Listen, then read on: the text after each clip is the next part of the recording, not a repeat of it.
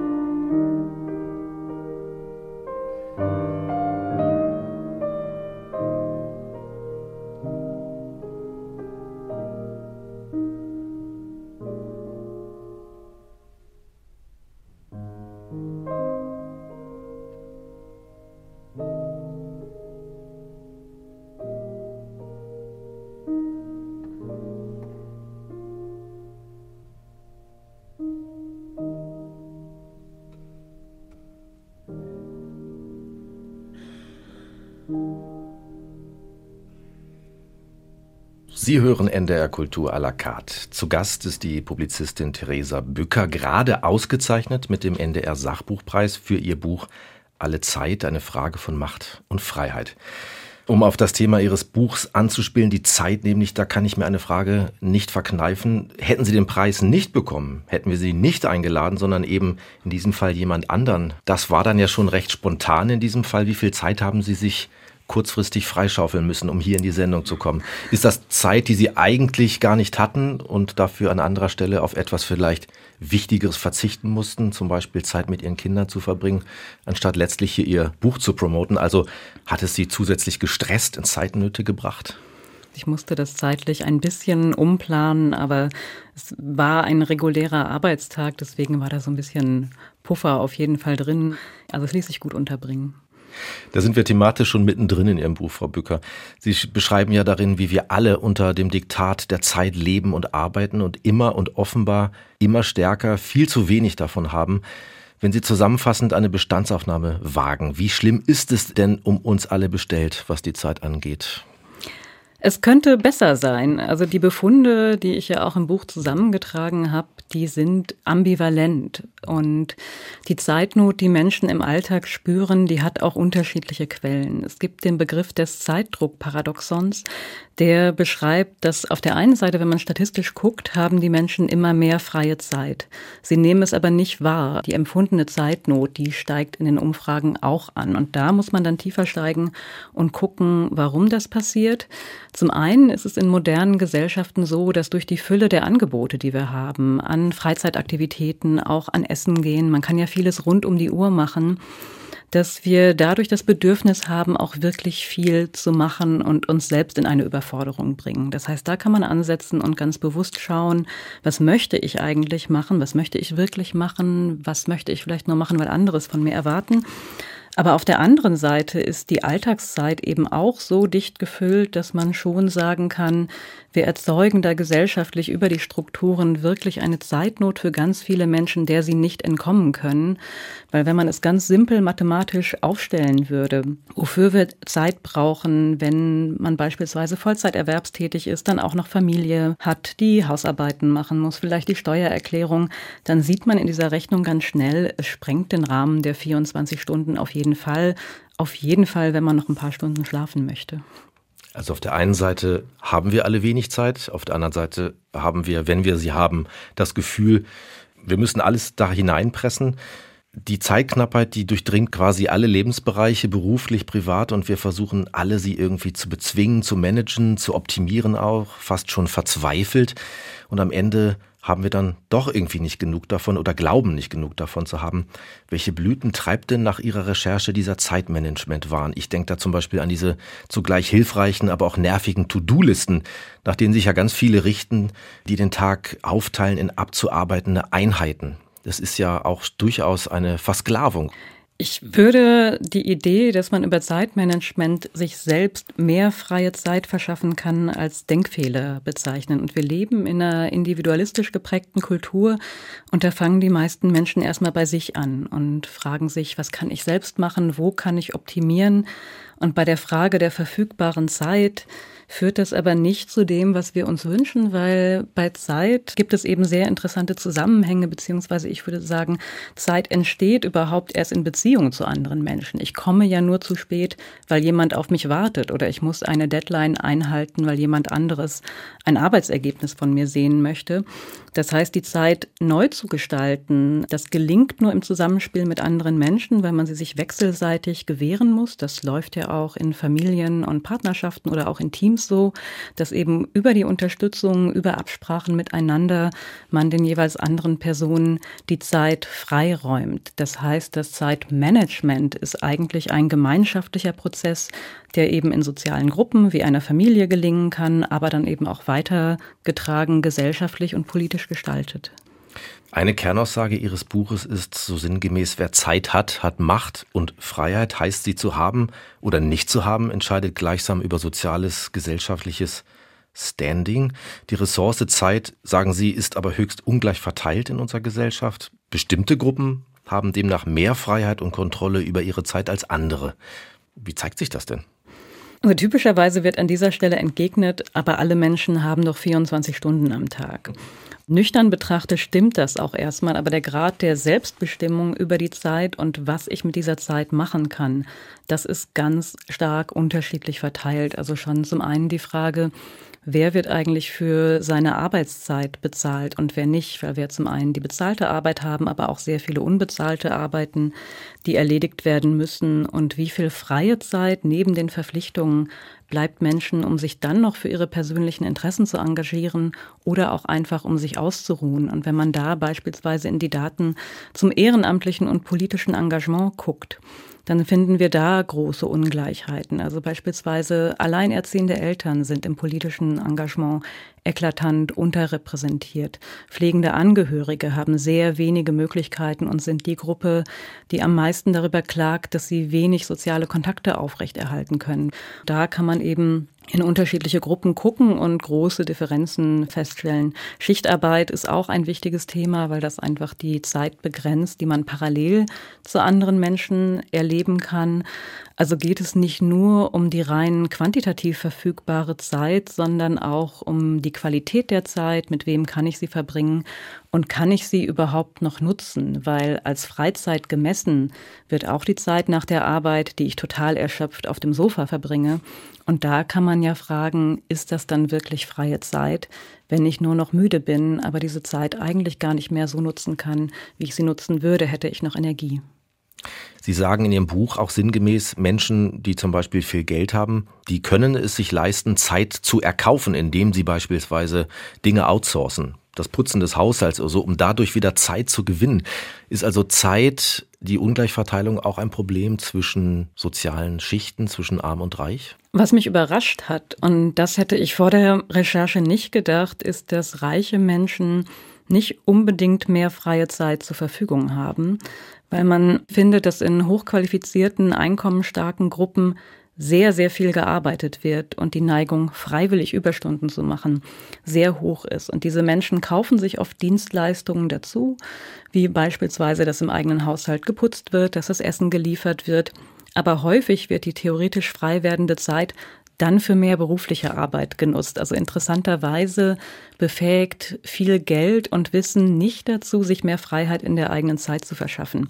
Aber das Problem an den zugekauften Dienstleistungen ist auch, dass das nur innerhalb sehr ungleicher wirtschaftlicher Strukturen überhaupt möglich ist, weil ich kaufe mir nur Dienstleistungen im eigenen Haushalt dazu, wenn diese Zeit billiger ist als meine eigene. Also in dem Moment, wo eine Putzkraft pro Stunde teurer wäre als das Geld, was ich verdiene, würde ich das nicht mehr machen. Das heißt, man muss die soziale Ungleichheit aufrechterhalten, damit dieses Modell stimmig ist und man redet es sich oft schön mit, ich schaffe ja Arbeit. Aber in Deutschland ist es so, dass ungefähr 90 Prozent der Menschen, die in privaten Haushalten putzt, unangemeldet arbeitet. Das heißt, die bekommen zwar Geld, aber man schafft keine regulären Arbeitsplätze. Die Menschen haben kein Anrecht auf bezahlten Urlaub. Sie sammeln keine Rentenpunkte, sind später nicht abgesichert. Das heißt, wenn man Aufgaben abgibt, was legitim ist, dann müssen wir darauf achten, dass dabei gute Arbeit entsteht, die gut genug bezahlt ist, die sozialversicherungspflichtig abgesichert ist. Die Menschen, die in den Dienstleistungsberufen arbeiten, die haben ja auch ein Anrecht auf freie Zeit. Und wenn wir so etwas wie Zeitgerechtigkeit oder Zeitwohlstand für alle erreichen wollen, dann hängt das unter anderem an ausreichenden Löhnen, die eine vernünftige Arbeitszeit ermöglichen. Und jetzt etwas Kontemplatives, was Sanftes von dem Gitarristen Andreas Dopp und seinem Ensemble. Der Titel ganz passig, die Zeit. Musik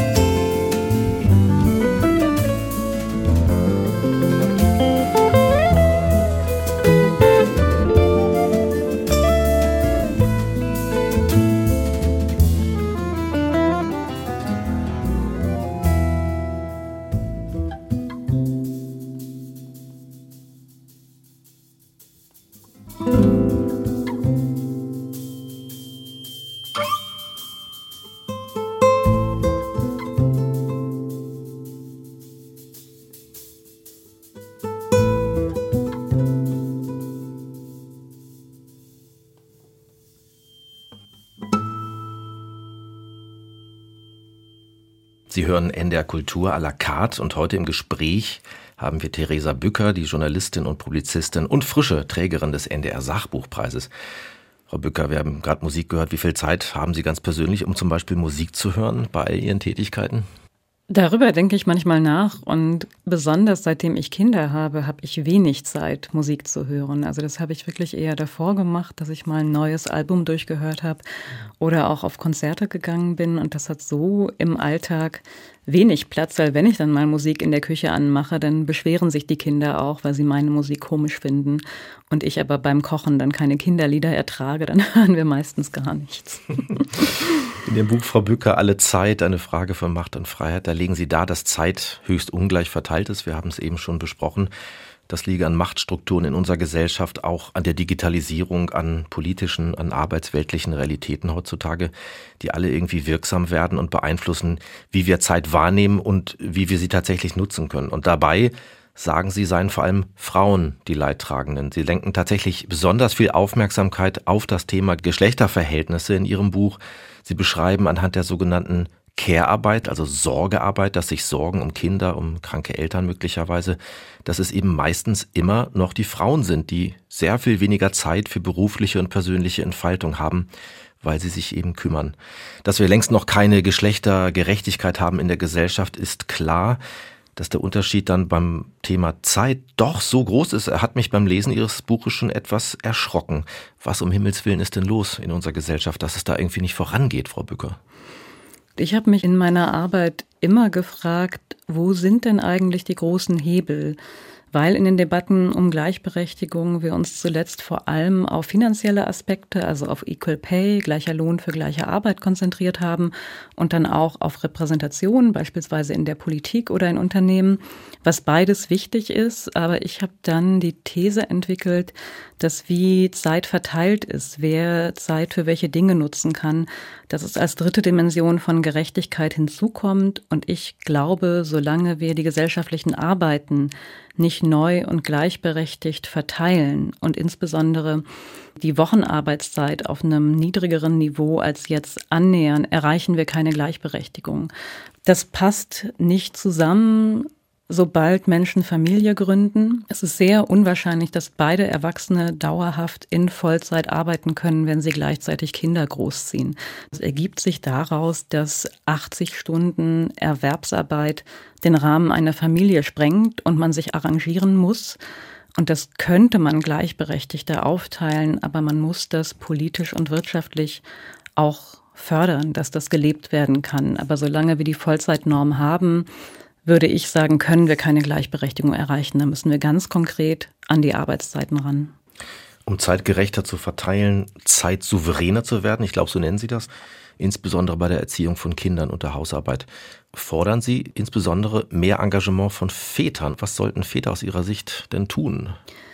Ich würde Paaren empfehlen, die sich Kinder wünschen, wirklich vorher gut darüber zu sprechen, wie sie es machen wollen und das sehr genau zu planen, weil was wir dann sehen ist, dass heterosexuelle Paare schnell in diese traditionellen Muster rutschen, aber auch die Väter es eigentlich anders haben wollen. Es entscheidet sich dann oft entlang der Frage, wer verdient eigentlich mehr und dann bleibt typischerweise die Person, äh, deren Gehalt höher ist, eher in Vollzeit, die andere in Teilzeit.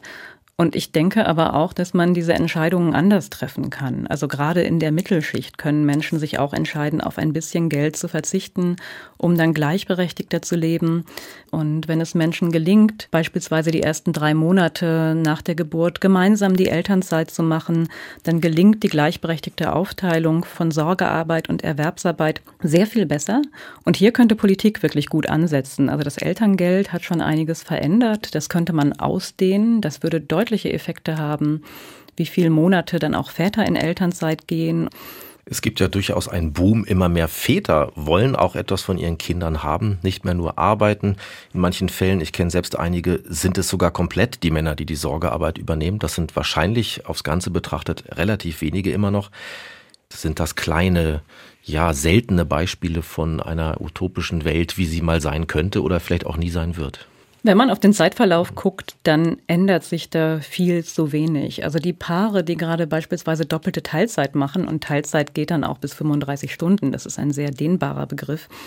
Das waren zuletzt, je nachdem, wer gemessen hat, vier bis sieben Prozent. Also wirklich, wirklich wenige, die das aus eigener Kraft schaffen. Und da sieht man genau wieder, ist es eine individuelle Frage, sollen Familien es selbst organisieren oder schauen wir da politisch drauf und ermöglichen es? Und solange wir darauf warten, dass Familien und Paare es aus eigener Kraft hinbekommen, wird der Wandel sehr langsam sein, weil wir eben starre Strukturen haben, die es sehr schwer machen, beispielsweise aufgrund der Gehälter, weil die Elternzeit nicht reicht, um es paritätisch zu teilen und auch weil es durchaus Unternehmen gibt, die Vorbehalte haben gegenüber Männern, die viel Sorgearbeit übernehmen, weil es immer noch Geschlechterstereotype gibt. Und da könnte man politisch wirklich viel machen anders zu leben, weniger zu arbeiten, sich auch zu kümmern und Arbeiten zu übernehmen, die gesellschaftlich gerade nicht so einen hohen Wert genießen, vergrößert tatsächlich die Freiheit.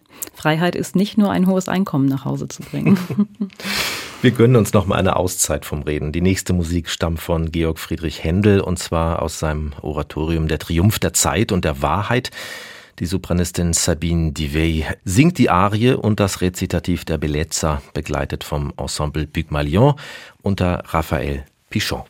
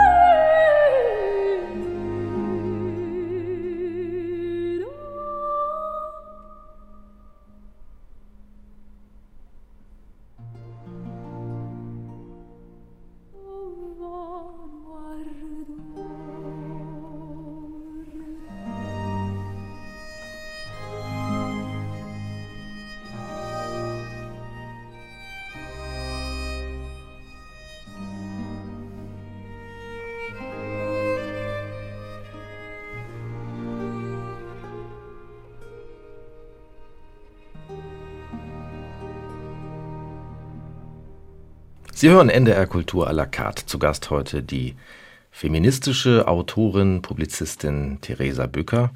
Sie hat gerade den NDR Sachbuchpreis bekommen. Frau Bücker, wenn Sie über das Thema Zeit schreiben, warum ist Ihnen das so ein persönliches Anliegen? Gab es da einen besonderen Auslöser darüber zu schreiben? Was war das?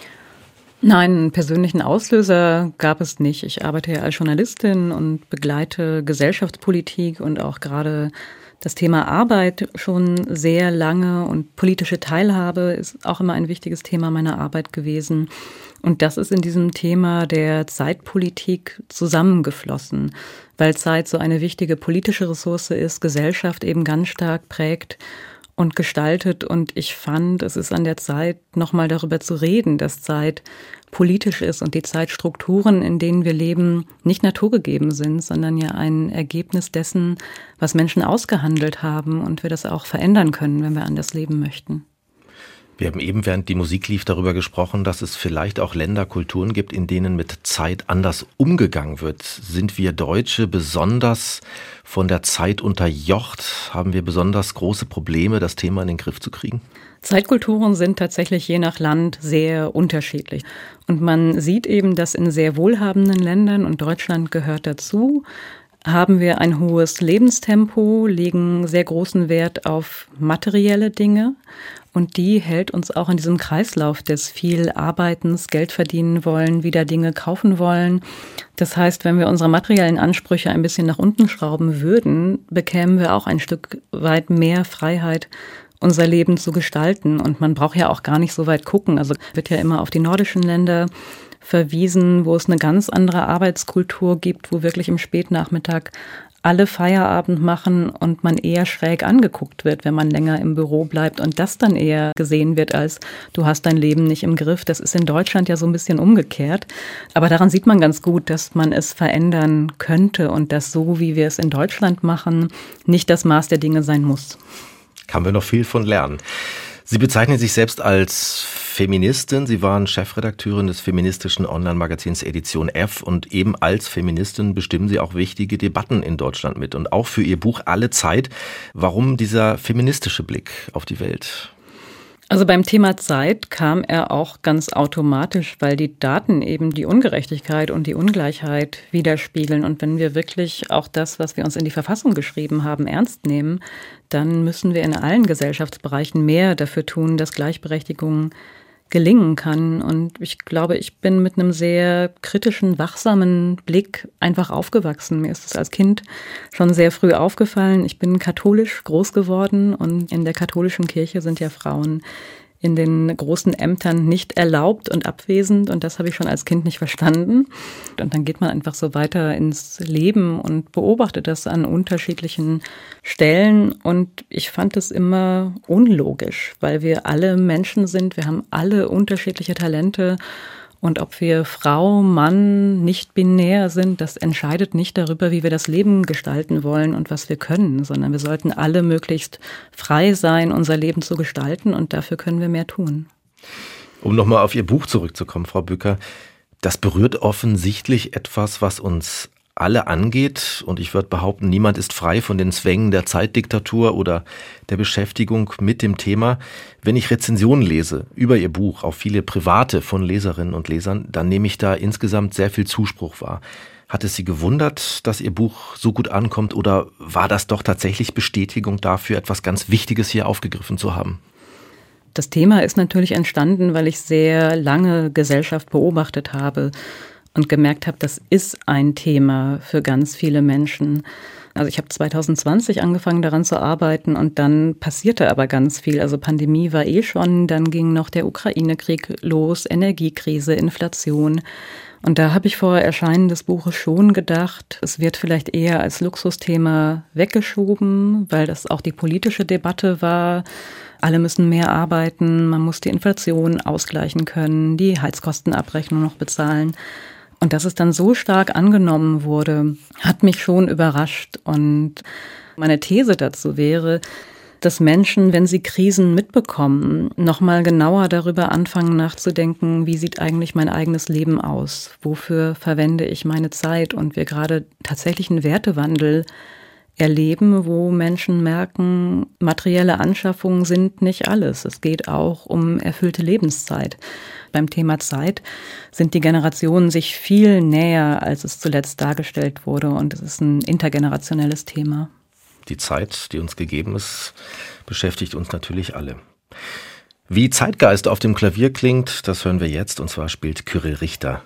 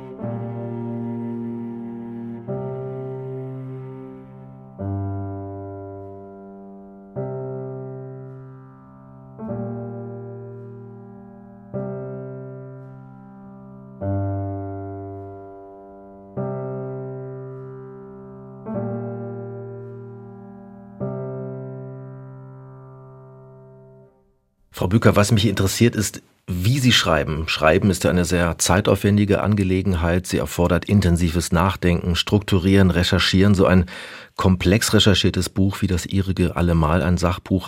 Wann schreiben Sie? Wie teilen Sie sich das ein? Welches Setting brauchen Sie dafür? Ich schreibe am allerliebsten spät am Abend, wenn es dunkel ist und ruhig draußen. Aber da ich kleine Kinder habe, bringe ich zu dieser Uhrzeit oftmals die Kinder ins Bett oder eins der Kinder. Oder ich habe mit dem Buch angefangen, da war mein jüngstes Kind erst wenige Monate alt. Und er ist abends immer wieder aufgewacht und wollte stillen. Und dann habe ich 20 Minuten geschrieben, bin aufgestanden, habe ihn in den Schlaf gestillt. Es ging auch in diesen Zeitfetzen, die ich hatte. Und ich habe ungefähr anderthalb Jahre am Buch gearbeitet. Man liest dann immer wieder, was habe ich eigentlich am Freitag geschrieben, am Montag und hatte schon wieder vergessen. Als es fertig war, war es dann stimmig und im Nachhinein redet man sich das auch schön und sagt, eigentlich war es gar nicht so anstrengend. Dabei war es währenddessen doch harte Arbeit und manchmal habe ich gedacht, es wird nie fertig. Und Sie schreiben ja nicht nur Bücher, Sie sind ja auch Kolumnistin für das Magazin der Süddeutschen. Sie waren Bloggerin, Chefredakteurin, arbeiten wie verschiedene Medien, sind sehr viel unterwegs in Talkshows, sind auf Lesereisen als Expertin auf Konferenzen eingeladen, halten Vorträge und, und, und. Wie schaffen Sie das, das alles zusammenzubekommen? Also seitdem ich als freie Journalistin arbeite, habe ich mehr Zeitsouveränität. Also ich kann meine Zeiten, wann ich arbeite, wann ich andere Dinge tue, sehr viel selbstbestimmter gestalten. Und ich würde sagen, dass ich mich seitdem wohler fühle und auch gesünder lebe, weil ich beispielsweise Sport besser in den Alltag integrieren kann. Ich kann, wenn ich mal wirklich schlecht geschlafen habe, mir auch mal einfach sehr spontan einen Tag Urlaub geben was an der Autorinnen-Tätigkeit ein bisschen schwierig ist, dass gerade wenn man viele Abendveranstaltungen hat, die freie Zeit mit eigenen Freundinnen und Freunden fehlt. Darüber denke ich viel nach. Wie schaffe ich das, gleichzeitig in anderen Städten zu sein, aber auch meine sozialen Kontakte aufrechtzuerhalten. Aber ansonsten ist das selbstständige Arbeiten sehr schön. Ich würde gerne nochmal auf die Recherche für Ihr Buch zurückkommen. Da ist ein wesentlicher Teil am Ende Quellenangaben. Mehr als 100 Seiten sind Fußnoten. Was haben Sie gelesen? Mit wem haben Sie gesprochen? Und warum war Ihnen das so wichtig, auch wirklich nachvollziehbar zu machen, woher Sie Ihre Impulse hatten? Also zum einen ist es als feministische Autorin mir sehr wichtig, die Vorarbeit von anderen sichtbar zu machen. Das betrifft gerade den Bereich von Autorinnen und Wissenschaftlerinnen, dass sie ja sehr oft vergessen werden.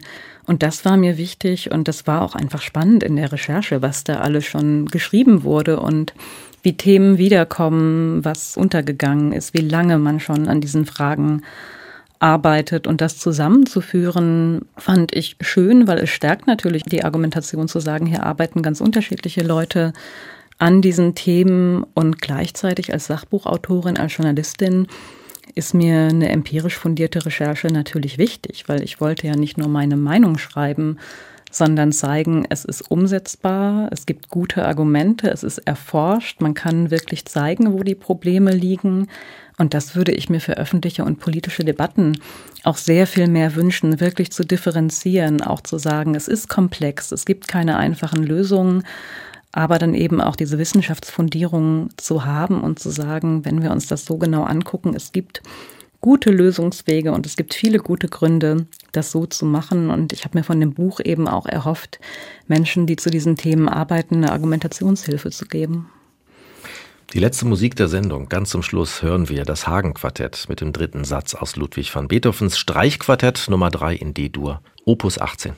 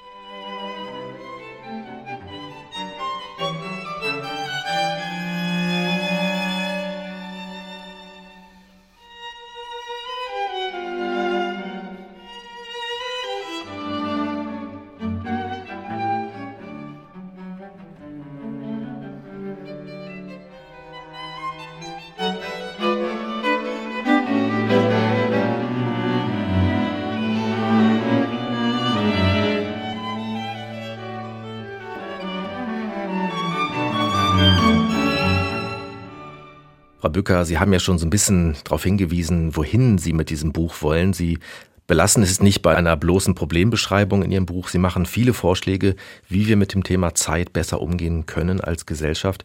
Was wollen Sie genau mit Ihrem Buch erreichen? Verstehen Sie es als Appell, als Utopie oder sogar als konkrete Handlungsempfehlung? Ich wünsche mir vor allem, dass Menschen miteinander über die Themen ins Gespräch kommen und dann gemeinschaftlich Lösungen suchen. Also ich gebe im Buch ja kein politisches Programm vor, weil ich bin keine Politikerin. Und ich würde sagen, beim Thema Zeit und der Verteilung von gesellschaftlichen Aufgaben sind viele der Kompromisse nicht gerecht. Und ich würde mir fairere Kompromisse wünschen, die mehr Menschen mit einbeziehen. Und es gibt eben viele Organisationen oder Gruppen, Menschen, die schon zu diesen Themen arbeiten, das weiter präzisieren und ich hoffe, dass diese Vorschläge dann auch stärker in den politischen Diskurs kommen und eben auch aufgenommen wird. Und das würde ich ganz klar sehen am Interesse am Buch oder was ich auf Lesungen erlebe, dass es wirklich viele Menschen gibt, die sich eine Veränderung wünschen. Also beispielsweise neue Daten, die in dem Buch nicht mit drin sind, sind die Umfragen zur Vier-Tage-Woche. Wie viele Menschen wünschen sich das? Ich glaube, die Zustimmung lag bei über 80 Prozent unter den Beschäftigten. Und wenn wir so viele Bürgerinnen und Bürger haben, die sagen, sie wollen weniger arbeiten, das hat ja gute Gründe. Es ist keine Luxusdebatte. Offenbar spüren die Menschen ja im Alltag, wo sie wirklich Veränderungen brauchen, aus guten Gründen. Und ich finde, das sollte politisch, gesellschaftlich aufgenommen und diskutiert werden. Und ich sage eben nicht, ich habe die eine Lösung, sondern ich glaube, wir können sie gemeinsam finden, wenn wir darüber sprechen. Denkwürdige Fragen, Impulse. Vielen herzlichen Dank, Theresa Bücker, dass Sie da waren. Danke für die Einladung. Danke für das sehr angenehme Gespräch. Alle Zeit, eine Frage von Macht und Freiheit, ist erschienen im Ulstein Verlag. Vielen Dank fürs Zuhören. Das war NDR Kultur à la carte. Am Mikrofon sagt Tschüss, Yannick Wiechers. Machen Sie es gut.